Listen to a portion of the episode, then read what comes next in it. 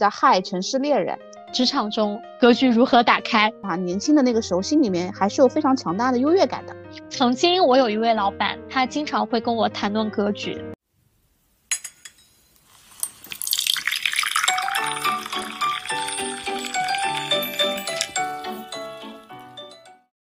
Hello，大家早上好，我是今天喝了一杯美式、一杯拿铁，还有一杯奶茶的贝尔。Hello，大家早上好，我是今天喝了一杯重瓣玫瑰拿铁的 Sarah，欢迎来到喝杯拿铁今日美式。那个念重瓣还是重瓣啊？重瓣。哦，好的，就跟重瓣百合什么什么一样吧。啊哦，好的，今日份知识 get。你发现我每天都在喝创新拿铁吗？那可不 嗯，今天 喝的那家店就以前我们公司楼下有的，我知道那个，对啊，对，就你有一次排队排的很生气的那家，并且我我今天还把我那个小程序里面有一个买一赠一的券送给了我一个朋友，我说我这边是没有戏了，你楼下可以买，啊，也是那家店对吧？对对对，一模一样的，嗯，离我也很近，好吗？啊，下次有券送给你。我今天怎么喝那么多咖啡？我早晨是喝了一杯那个美式，然后因为这一周就是很累嘛，太阳穴胀，你知道吧？就感觉需要这种东西让我清醒。然后那个拿铁的话是晚上吃饭前，就是小南杯出的一个新款，据说有一种特殊的感觉。那个薄荷的那个是吧？对对对，然后喝了一个那个，然后好喝吗？嗯，我觉得还行，就是我比较喜欢薄荷味。啊，比较清爽。我看别人那个就是说了一下，好像不是很好，然后我就没喝。没事，对吧？本来我应该，对我本来我应该在楼下，就是有什么新品，我都会去试一下。对，然后晚上吃完饭，我不是跟你讲刚逛街回来嘛，然后逛街前就觉得很腻，然后我们说那就买一个稍微清淡一点的奶茶喝一下。哦，好吧。对，嗯，迎接周末嘛。对，太不容易了。迎接周 末，是的。太累了，我跟你说，为什么每周都这么累？没办法，说明今年有奔头。哎，好会安慰人啊！那可不。然后今天我们来聊个什么话题呢？就是跟贝尔前面我们俩一直在聊的，对吧？嗯。就最近我们追了一档综艺啊，跟我们的这个职业相关的。然后，而且他的这个主办方还是我的前东家，然后他的几个导师可能我都认识。嗯，然后其中有一个选手，对吧？就是外表很帅，呃，开口就垮掉的，对吧？然后我不是上次还给贝尔看了一下，他曾经还加了我的微信，还说要来拜访我，是吧？嗯，就还蛮有意思的。然后呢，正好看到前面那一期的时候，我们就有个灵感，就当时有呃这样一个场景，就这个这个节目也跟大家说一下吧，就叫《嗨城市猎人》，优酷平台，呃，优酷。然后好像是电视台，应该是在安徽卫视。我看上面的那个左上角的那个 logo，对，然后完了之后呢，那个这个节目呢，它其实是说，就是有点像之前那些呃行业行业的综艺，比如说令人心动的 offer 第一季、第二季啊这些，对吧？嗯，是我们之前认识的那些律所的一些呃候选人，年轻的候选人们。对，然后这个呢也是一样的，就是。嗯，有八个猎头的这个呃从业者，有可能是经验浅一点的，也有可能是已经是 leader 的，然后来竞争这个猎头合伙人或者猎头之星这样的角色。然后中间有三个导师，那这三个导师呢，就是我前面公司的同事。然后完了之后呢，我那天是看到这样一个片段，所以才想聊一聊今天这个话题。那个片段是什么呢？就是嗯，当时有一个客户，呃，我们举办了这个。前公司举办了一个呃线下的一个薪酬发布会的一个客户的 event 一个活动，对，然后呢，他们其实当时的一开始七个选手各领到了任务，然后在这个整场发布会结束了之后，导师在跟这个呃就是每个组的小伙伴在做复盘，那其中。呃，一个最年轻的导师 La Queen，然后跟这个呃一个帅哥，就是我们刚刚讲 Johnny Johnny 对吧？胡晓，嗯，然后在做复盘的时候就说，哎，你怎么只能盯着就是呃你好像就是跟你有关联的那些客户在聊，对吧？对，那为什么其他的客户你没有去聊？就是我们的目的其实是让来的每一个客户嘉宾都能够感觉到被照顾到，对吧？对，是的，嗯。然后那个，嗯，当时其实胡晓的反应就是说，嗯，就觉得说，哦，对，他一开始会试图去解释一下，说我要把我这个跟我这个相关性很强的这个客户要变成 money 呀，money，对，要拿到 case，对，拿到 case，我这就成功了呀。我这个拿到 case 我就成功了呀，我为什么要去管其他的，对吧？他类似于说其他的我又不熟啊。然后当时导师应该跟他讲的是，那今天我们举办的是 event，你是竞争的 little 合伙人，对吧？那你可能需要方方面面照顾到更多。那其实当时呃 Johnny 他因为嗯应该成熟一些嘛，九二的吧，我记得当时看简历的时候，然后他其实是答应接受了这个就是他的这个当时带教导师的这个想法的，对吧？是的。然后到画面切换到第二组。呃，就是一个很资深的啊导师，mental 就是金鹿卢景，嗯，然后再面对两个应该我觉得九五左右，对吧？对，两个呃年轻的这个候选人，嗯，一个是 Muna 肉肉，一个是呃 Louis 李佳杰，对吧？对，也是跟佳杰说到同样的问题，就觉得他一直在，因为他原来是做 luxury 奢侈品那块的，对，一直在跟那个奢侈品行业的那个 HR 在聊，哎，对对对，一直在聊。然后对着那个人，可能从他们他之前做过的一些职位啊、一些 case 啊，啊，就全场只跟那一个人在聊，然后呢，其他的全部都没有聊。然后这是导师指出的第一个问题。我记得指出的第二个问题就是说，嗯，在就是嘉宾还没有离开的时候，你们怎么就能离开了，对吧？是的，对啊。然后当时我记得就是，嗯，其实，嗯，佳姐的反应就是觉得，嗯，她觉得自己特别有理。因为当时觉得，嗯，其他的嘉宾都有别人照顾啊，我又不懂，对吧？嗯，呃，第二个就觉得，嗯，我觉得他又不是我想要就是要 follow 或者是要是穷追不舍的客户，我不需要跪舔，大概这个意思吧，对吧？对，就是我觉得我也有我的尊严，是不是？是对对对对，是的，嗯，对。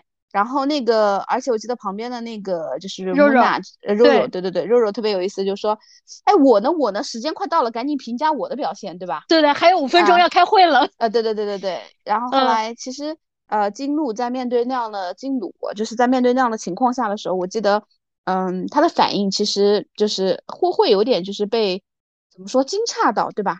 就怎么会有这样的想法？而且好像我怎么劝你，你都一直不断的在打断我说话，嗯，对吧？一直不断的在打断我说话，就是其实也蛮无奈的。但最后其实我不知道是不是他抛的，还是后来 Ben 在抛的，就是你们今天来竞争的其实是不是一个猎头顾问的角色？对，是一个合伙人啊。你们需要有更加全局观，因为后来就是有跟来访的那些客户给他们打分嘛，有给了他们当场那个表现有一些反馈。嗯，然后呃，这个是当时的一幕，然后还有一幕呢是后面他们进入到就是小组的时候，然后就是。你记得吗？就是他说那个胡晓，就是周妮跟那个小鹿，然后说就是他们两派对于拿到 case 之后不同的一个呃往下去推进的一个方式。其实你会发现年年长的一派，我们稍微分一下啊，跟年轻的一派其实形成了蛮鲜明的对比。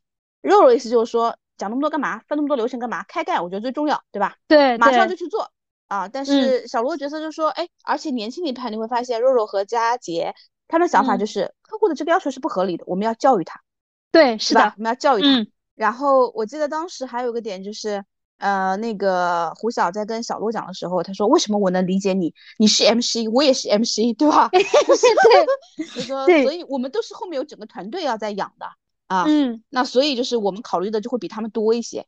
对，啊，就是这两个点呢，其实这两个场景啊，就是我们先跟大家描述一下，就是当时其实会有点就是触及到我的，嗯，因为自己我可能也是从。单打独斗的一个顾问，对吧？嗯。到后面带团队，再到后面创业做老板。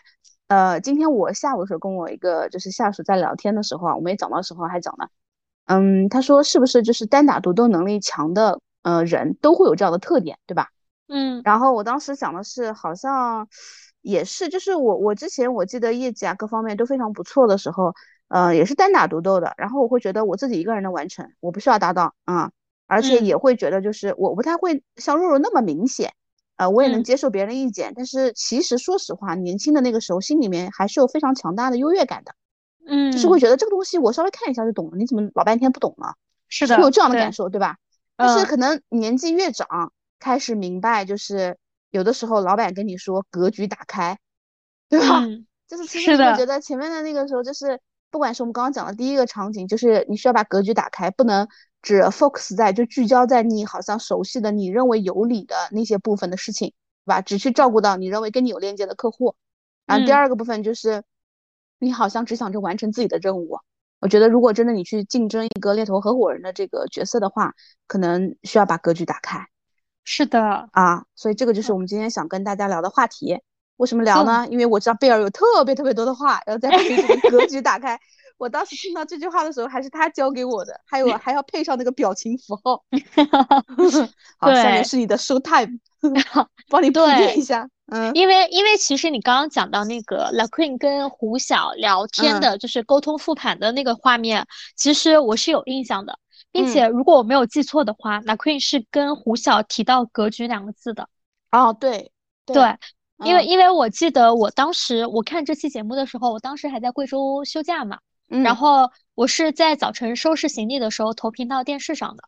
哦，当当时因为我清晰的记得这个词，是因为什么呢？他讲到这个词的时候，就吸引了我的注意力，然后在收拾行李箱中收拾的那个过程。对，然后我大概就是就仔细听了一下他给他复盘的那个点，所以我印象比较深刻。对，嗯，然后为什么说讲到这个我会有很多话说呢？大家如果往前去翻前面几期，比如说我们讲老板、讲职场的几期，都会有提到，就是我之前有讲过，嗯，曾经我有一位老板，他经常会跟我谈论格局，嗯，除了格局以外，他还会跟我谈论一个词——精致。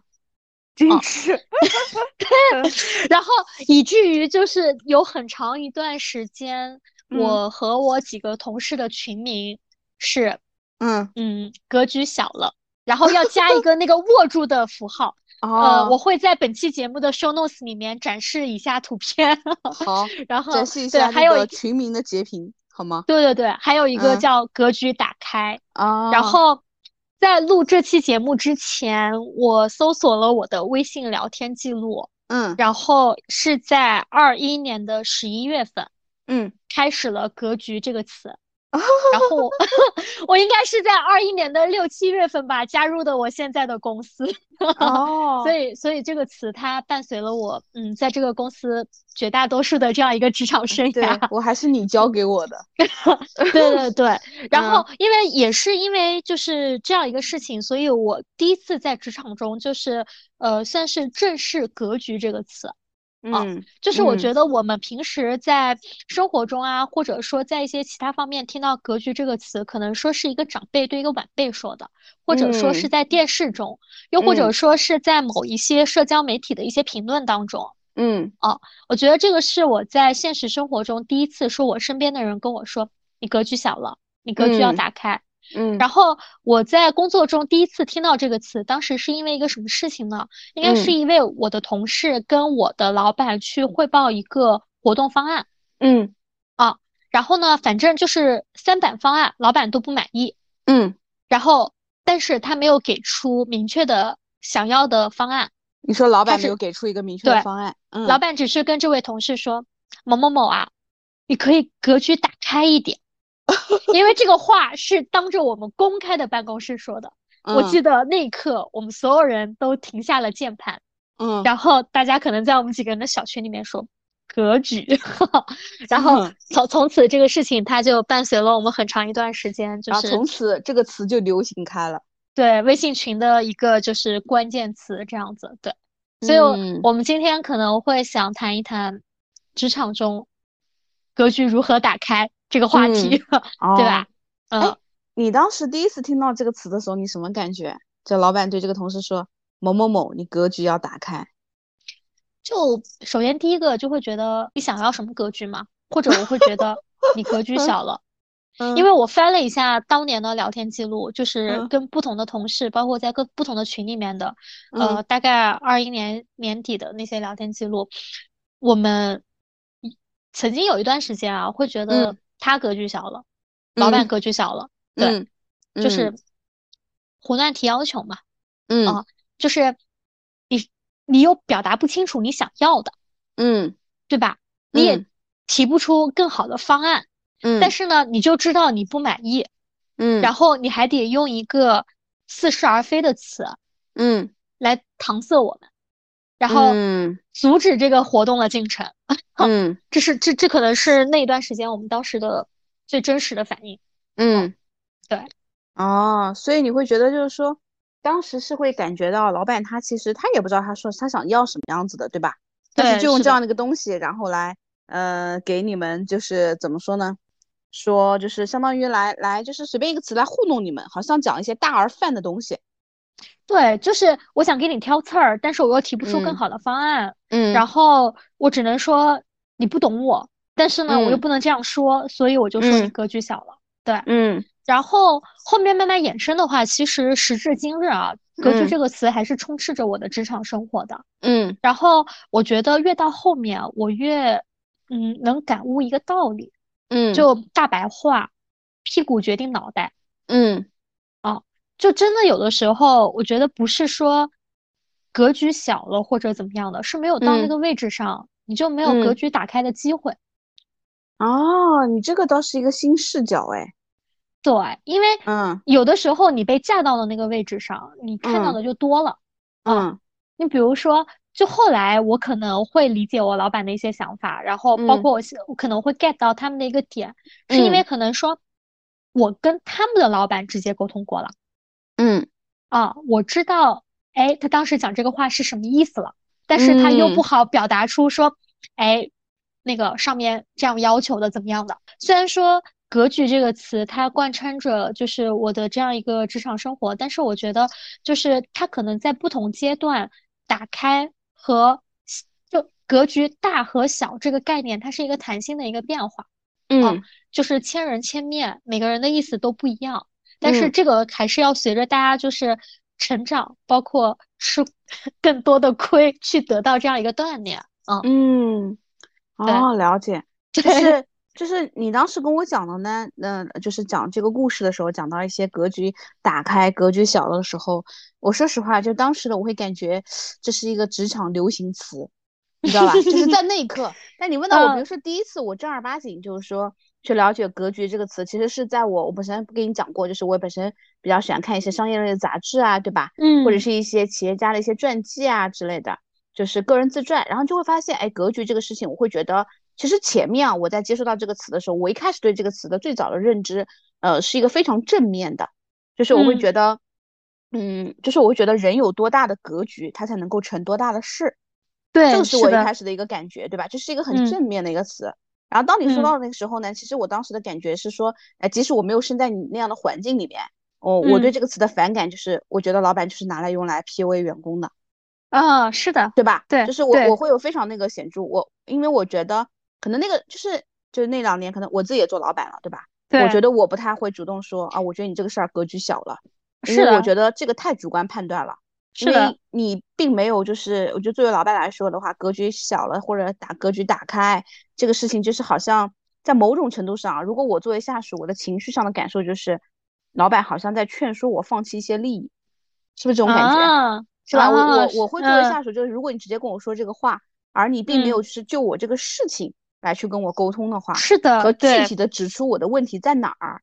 嗯，就是我觉得，就是这个格局的前面打开什么的格局，我觉得它需要有一个这个是什么定语，然后才会让我觉得你不是一个是的 PUA 我的话，否则这句话就像一个万金油一样。嗯，你继续。我举个例子，比如说，哎，假设哈，我随便瞎说，就是两个两个例子，比如说当时。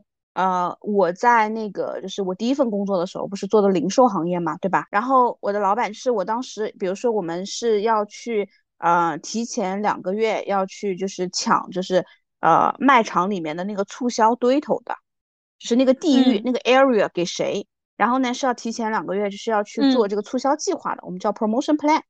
然后这个呢其实是如果是整个店比较好的位置的话，提前是要去跟店长去确认的。哎，比如说你想竞争这个档期的，我也想竞争，对吧？那 OK 啊，那大家提报了之后，比如说三四个人同时去跟店长去做 presentation，那这个时候就是，呃，这个时候就是，其实当时我我我的老板就对我影响比较大的那个老板，他其实就是，哎，我做的时候，其实我说实话，我只会从我部门的这个角度来分析，哦，我会觉得啊，我为什么需要这个这个时间段的促销区？啊，因为可能跟我的部门的产品啊，或者是我，因为我有可能，比如说新的供应商啊，有新的新品啊等等，我只会这样子来阐述。其实我觉得我也有理有据啊，对吧？又能给店里面去争取营业额。然后我记得我老板当时给我的一个呃，就是指点意见，就是这个点其实对我印象蛮深刻的。就是你每一次你可以去换位思考，用更大的一个格局。他说，那今天你是作为一个部门经理来去做这个汇报，对吧？其实你只从你的部门去考虑。哎，你有没有考虑到是说你做这个促销区域对整个店来说，你可以把你的格局打开一点，有什么样的意义啊？比如说我们这个店一向给到周边的这个消费者是什么样的一个印象？哎，通过你做这个促销，我们怎么样去改变我们在消费者心中的一个形象，对吧？嗯那这个那这个可能是店长想听到的，以及他为什么要把这个促销去给你？这个他跟我讲完之后，我就会觉得嗯有道理啊。而且他很明确的告诉我是打开什么样的格局，是不是这个感受？是的，对，对吧？嗯，就跟我们比如说现在去跟别人去说，哎，我们还有个就是我们现在工作当中的一些去 review case，对不对？哎，就我会告诉他是说，哎，你需要把你整个视野的格局打开啊，你不仅要看到目前在目前当下这个城市当下这个 location 当中的候选人情况，你还要再去放大一点格局，对吧？比如说它这个产业链在中国哪些区域是有比较充足的一个人才库的。等等啊，那这个我觉得具体的时候，我就不会觉得它是一个贬义，它是用来控制我的一个那个。就我虽然自己作为老板，我都会有这种感受 啊。就如果我的老板跟我说，Sarah，你需要把格局打开，呃，我是不爽的，因为我觉得就是即使你是为我好，但是在情绪的当下，我觉得你在没来由的 challenge 我。是的，是我这种感受啊。对，是我是不是把你的感受给很丰富的表达出来了？对，就是你到底想表达啥？啥都不说，嗯，对对对不对？是的。但是但是我们再来就是讨回到讨论回这个词的一个正面意义，就是你刚刚讲了说，哎，讲句通俗的话，说你在什么位置上决定你能看到什么样的格局，对吧？是的。视野，就这个话我还是蛮认同的。对，嗯，呃，我我讲一个，就是当时谈到格局的这个老板给我的一个正面的一个那个影响。对，是这样子的，我当时我当时应该是有一个 HR 相关的培训，然后我在那个培训之后呢，我要写我的工作计划，我这个工作计划我是要提交给他审批的。嗯啊，然后我那个应该是一个全国性质的一个培训，当时在那个后期的时候。嗯，他当时看不下去了，他就帮我写了。嗯，我说句实在话，他跟我写的和我写的确实格局比我高很多，就是 我自身能够认识到差距啊。然后我就举一个很简单的例子，就是可能我写的更多的事情是聚焦在事上。嗯。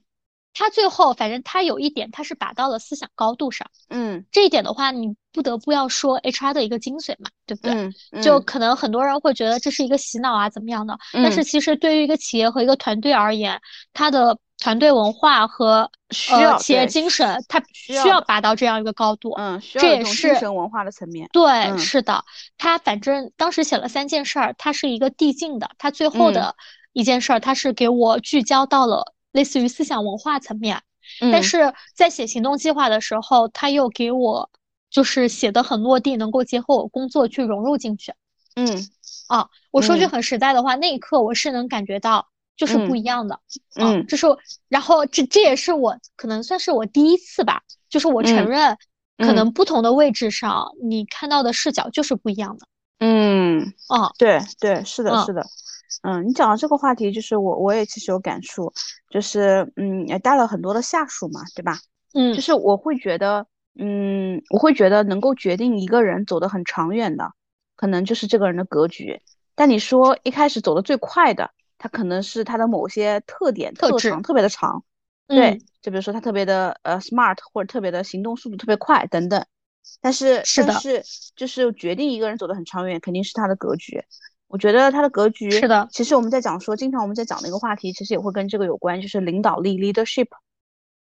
嗯，对吧？就是我，嗯，昨天前天在做 Q&A review 的时候，还跟我那个下属在沟通，就是我讲到，就是他总是可能哎讨厌这个人，讨厌那个人，那我会觉得就是 真正的对，就是你能够去呃利的多少人，其实决定是你的包容的边界能够爱多少人。对，是的吧？这个其实也是格局的某种体现，但我没有直接说你格局小了，嗯，对吧？然后还有一个就是你说，嗯，没有，就是你用了另外一种方式去表达了这个意思。对吧？对吧？啊，其实也是一样嘛，就是你的包容性嘛。然后你根据刚刚讲在讲这个点的时候，我的感觉啊，我们探讨一下说，呃，在职场中到底要不要把格局打开？我觉得肯定是要的，对吧？是的。只不过我们要把它聚焦在就是具体的这个事情上，怎么打开，对吧？嗯。啊，而不是把它变成一个可能空话或者套话，只是好像说啊，我指责批评你一下。如何格局打开这个点，其实呃，就你刚我回，我想就是就你刚刚说那个包容别人，就是你看不惯别人这样子的一个事情去说啊，嗯，就是我觉得其实真正格局打开的一个很重要的一个点，就是包容性变得更强，嗯，你能够去接受，呃，求同存异吧，我觉得，嗯嗯，对吧？嗯，就是因为首先坦白来说，职场。大家就是一份工作，嗯，哦，对吧？其实你的薪资买的就是你的服务，买的是你在工作时间内的创造的一个价值，嗯，哦，那领这份薪水就要干这份活儿，就要能够忍受这份活儿所给你带来的一些情绪的负面影响，对吧？嗯嗯，哦，那我觉得就是要看透这样一个本质，去包容一些，对吧？嗯，哦，对，他就是看不透嘛。啊，对啊，嗯，我我刚刚想讲的举的一个事例是这样子的，跟这个可能有点类似，但有点偏差。是今天是这样子，因为我不是跟你讲，我有同事去一些其他公司轮岗了嘛，对吧？嗯嗯。然后他今天就是会跟我吐槽一些事情，然后当时我我跟他说了这样一段话，是我今天早晨听一个节目听到的，他大概的意思是这样子：有些人终其一生都不会明白，有一些规则，嗯，是可以被打破的。有一些权威只是自己假想的，嗯，哦，嗯，就是。规则被打破，是因为我们可能一直都会觉得这件事情应该这样。比如说，老板说的话一定是对的，嗯，啊，比如说我其实我没有办法去完成这个工作，但是我觉得这是布置给我的命令，嗯，我我要我要说可以啊，嗯，然后呃，又比如说可能小时候我们怕老师。我们觉得老师就是权威，长大了我们怕老板，我们甚至都不敢跟老板面对面的去交流。嗯，看到他我就避着走。嗯，我觉得这些的话，其实呃，是我们可能很多人从小固有的这样一个思维。嗯，在成长的过程中的话，我们没有去，比如说看透，不管是工作的本质、生活的本质，或者我们没有 say no 的勇气。嗯，所以就会导致于畏畏缩缩，在很多的工作环境中，我们显得格局有点小。嗯，哦，了解。哎，我你讲到这个点的时候，我我有一个想法哈，就是其实我我之前在想到说格局打开这个问题的时候，应该怎么打开？就是你知道我我的思维方式永远都是为什么，然后以及怎么做，对吧？嗯啊。就是你刚刚其实，嗯，你刚刚在举前面那个例子的时候，就是你老板给你讲，把这个帮你写完一个培训总结的时候，哎，三个层层递进，对吧？嗯，最后落到了什么角度？然后你觉得他确实这个格局的问题肯定比你现在要大，你会觉得他的位置决定了他的视野嘛？对。然后我脑子中想，现在想到的，能够想到的是说，我们在职场中怎么去打开格局这件事情。就你觉得，哎，我就是没有办法做到，怎么办？我会觉得就是你现在脑子里面想一张三维的图。这个三维的图呢，就是呃长、宽、高，对吧？嗯啊，嗯，我觉得就是，呃，这个我先说哪个呢？长、宽、高，我先说高吧。对，我觉得就是第一个打开格局的方式，就是提升你的高度。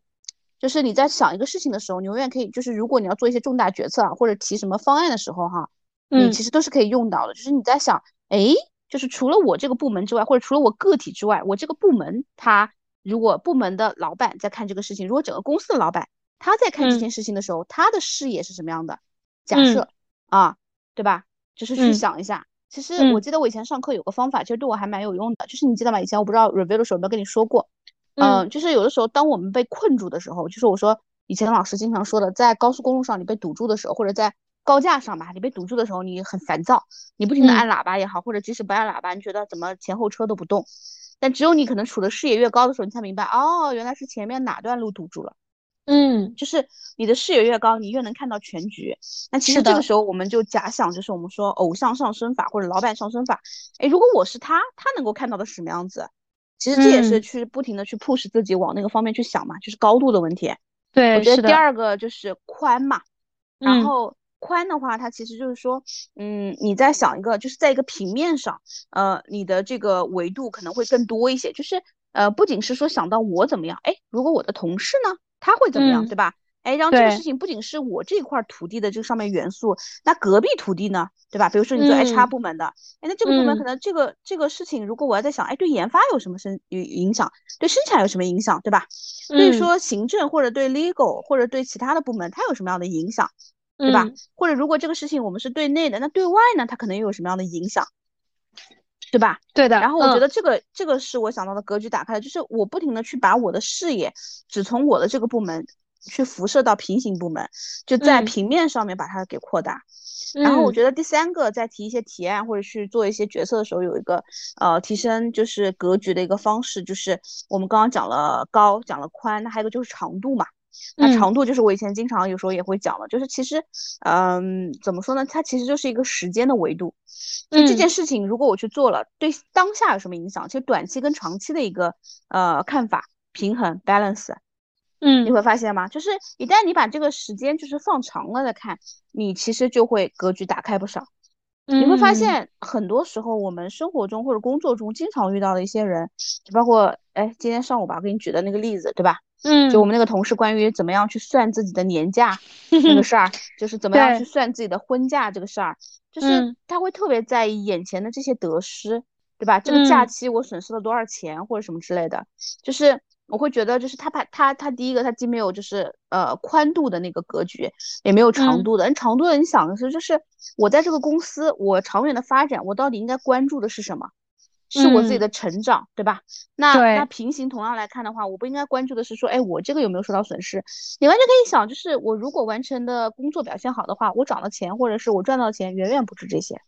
嗯，对吧？是的。所以我就会觉得这个就是可能你刚刚讲格局打开，哎，我脑子中可能想到的就是一个长宽高的一个立体图。是的，嗯哦，你果然是一个逻辑很强的这样子的一个人呢。啊，谢谢你哦，格局打开了没？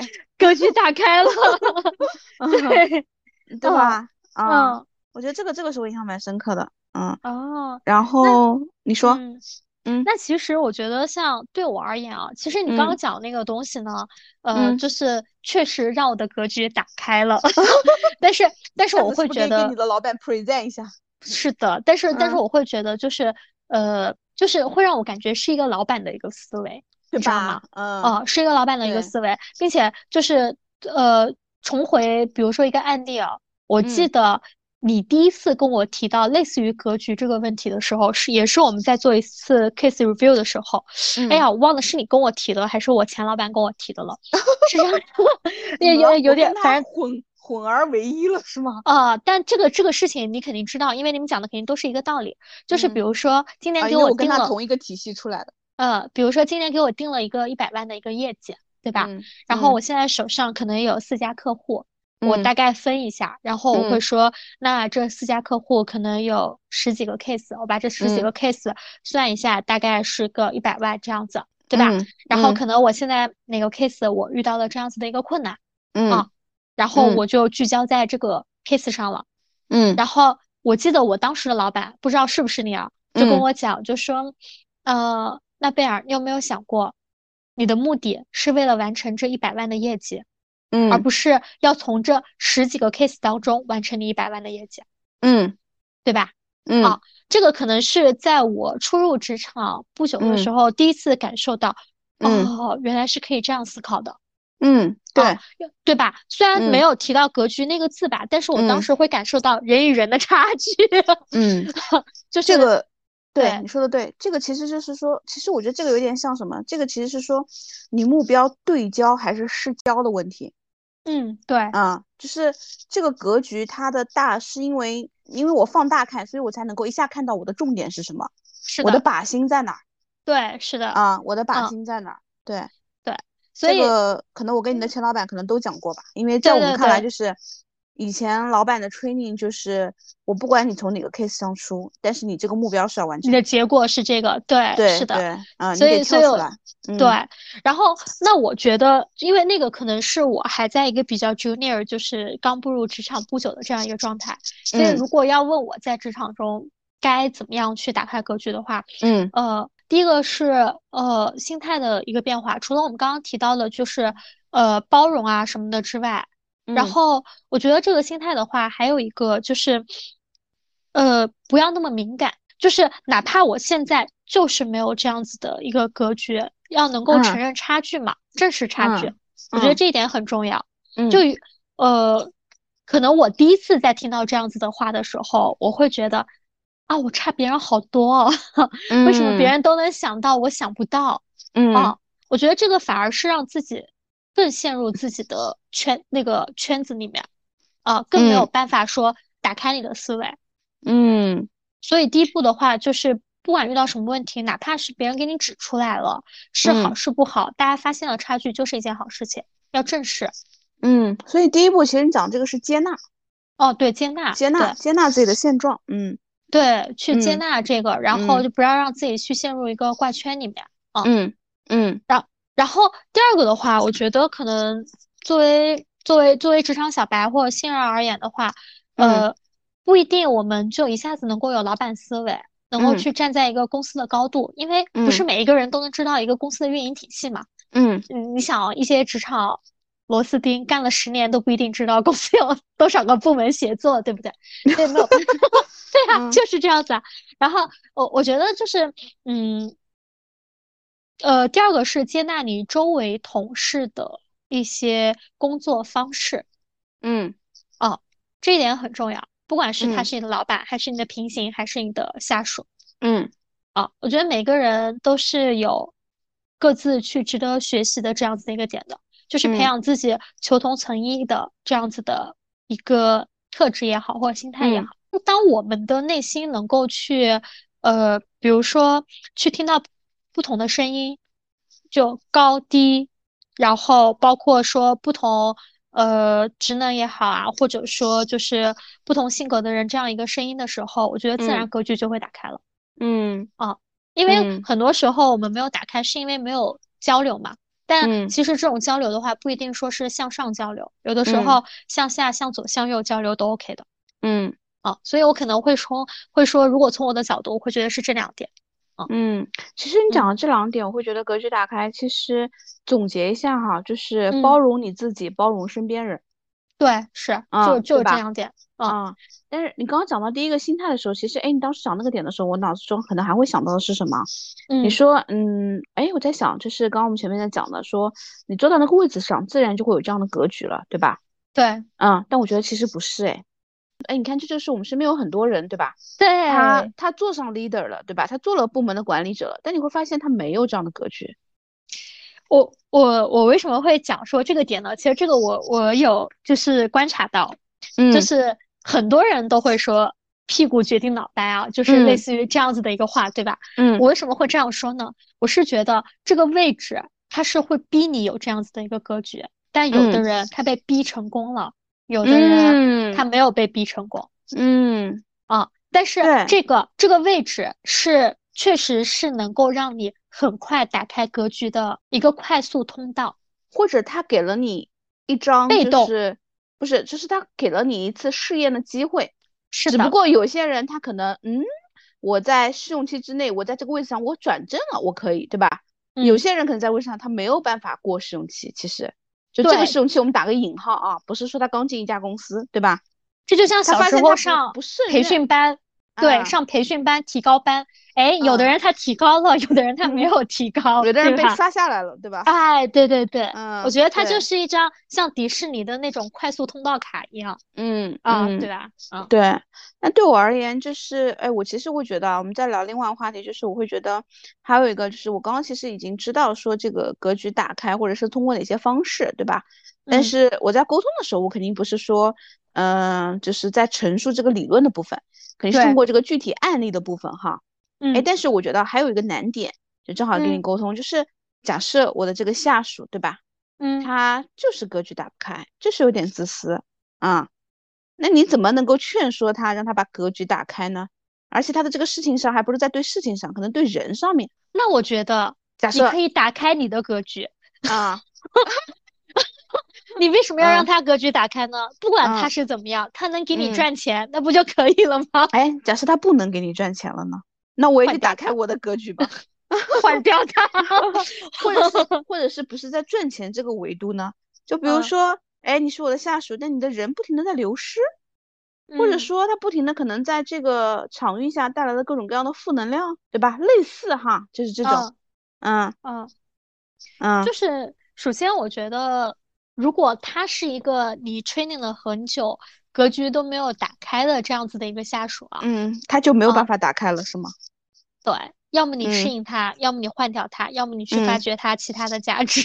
嗯，如果如果如果在我在我看来的话，或者你如果觉得他的团队，比如说呃流失率很高啊，怎么样的，那是否是他个人能力比较突出，对不对？你可以让他去做一个技术专家，不一定说是一个管理 leader 啊。嗯，但他说我就要做 leader，分成比如说业务 KPI 和管理 KPI。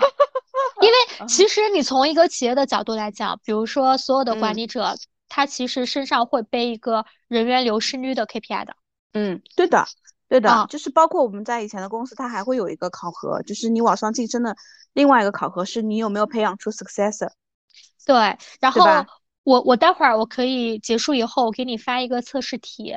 嗯，这个是我一个朋友他们公司今天做的一个中层管理培训的一个测试题。好，虽然我感觉啊有点刻板，但是他们做的很有趣，他们做成了一个类似于剧本杀的形式。哦，我觉得啊，我觉得很有参考意义。嗯，可以可以，对我刚刚其实提那个问题啊，就是，呃，我知道你脑海中可能想到具体的人，但是我的点呢是说，哎，假设你不是想到具体的人，假设，哎，就是如果在听节目的时候，他这个人他就是有个下属，他格局没有办法打开，对吧？他怎么样能够跟他的这个沟通当中，让他让他这个下属不敏感的接受到这个点，把格局打开？嗯嗯，呃，我觉得如果你想说让他不敏感的接受啊。对，就是不是我啊？我啊，我知道，想到这个这个点，对吧？这个点让格局打开，我相信有些是下属，有些可能也是上级，对吧？啊，嗯，首先第一点就是让他感同身受，可以给他找一个跟他格局一样的下属。这这一点我觉得是真的。嗯，就但我告诉你啊，这一点我觉得亲测无效啊，真的。嗯嗯，回头跟你说。没有办法感同身受是？对对对，他只看到别人身上的问题。我回头挂了电话再跟你说。啊，我大概知道是什么样一个点。对对对。对，呃，用 KPI 的形式啊。嗯。哦，就是就是把把他的一些嗯东西说更细化嘛，对吧？就像就像最初让我们去做业绩，完成这个目标嘛。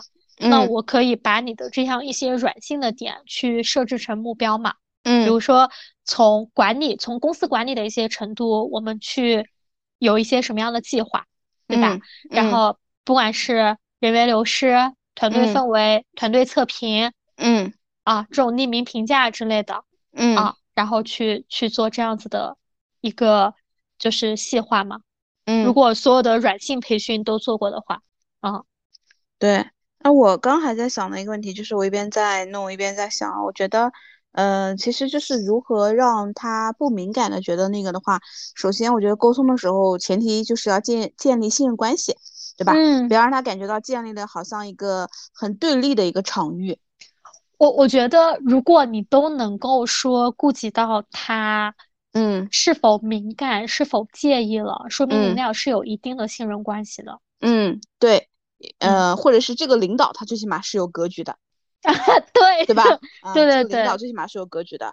然后我觉得第二个就是还是我们最开始谈到的问题，我觉得就是在沟通的过程当中，呃，不要很泛泛的去评价你格局小了，而是从一些具体的这个事情当中去跟他沟通。哎，这个事情是不是这样做会更好一些？有什么样的一个好处，让他体会到格局打开的那个视野开阔的感觉？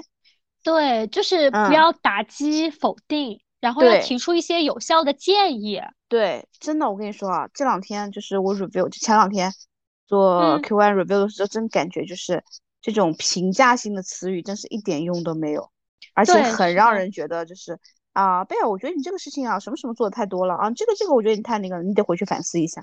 嗯，那我觉得接收到了，感觉没接收一样。是的，啊，并且就是不要太情绪化嘛。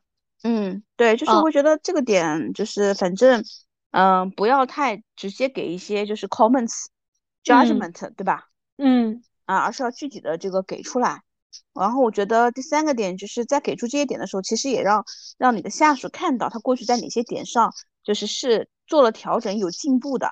因为这个点呢，其实是给到他下次你还是可以继续做到的这样一个期待。对，是的，让他有奔头。对，有奔头啊。对，这个其实还蛮重要的。嗯，就是其实我是在发问的过程当中，好像慢慢去解答这个疑问。就，我觉得你在就是不管是 review 还是说在沟通的一个过程中的话，其实你是能够给出来一些有效建议的。具体的，对这个我同意。而且我觉得我每次点子还挺多的，我真的是因人不同的方法。哎，是的，并且你很多点子你是跟在沟通过程中，然后当下当下当下就是那个给出来的。对对对，就当下就是那个这个点，我觉得可能跟我以前学习的有一个教练那个东西很有。关联的一个点是什么？就是你要嗯很 focus 在很聚焦聚精会神聚焦在当下这个人身上，嗯，而不是你脑子里面一边在跟他去 review 或者一边在想你一边在评价这个人，这个你是想不出方法来的。对，是的，嗯，对吧？嗯，所以这个是可能今天我们想聊的关于格局这个话题。是的，对，因为我我觉得格局这个事情伴随着我们的成长。哎，真的，我我真的觉得一个人的格局决定了可能他一生的这个事业版图有多大。哎，或者哎，对我这个真的是还是在工作和事业上也决定了可能他的生活圈子有多么的宽广。一个人的格局决定了他人生的高度，决定了他的 命运。哦，对，是的，就很多人都说我命由我不由天，或者尽人事知天命。我觉得这里面所谓的命，除了运气以外，还有自己的格局，就是这种隐性的、不能够去被直接查看到的这样一些点，嗯，对吧？才能决定我们走的有多长多远。嗯，对，是的。那我我刚想到的是说，如果格局打开这件事情，我会觉得，嗯，跟自己说。不要去有的时候在意自己眼前的一点点损失啊，觉得自己吃亏啦什么的，对吧？把眼光跟这个东西就是放长远一些，而且不要相信，就是不要去相信说，呃，资源它是有限的，好像别人拿了你就没有了。要相信资源是无限的，你是可以创造出来的。对，是的。啊，我觉得就是这个点就会好好很多。嗯，那今天我们的节目就到这里。好的呀，那祝大家在事业格局上能够越打越开，走上一个新高度。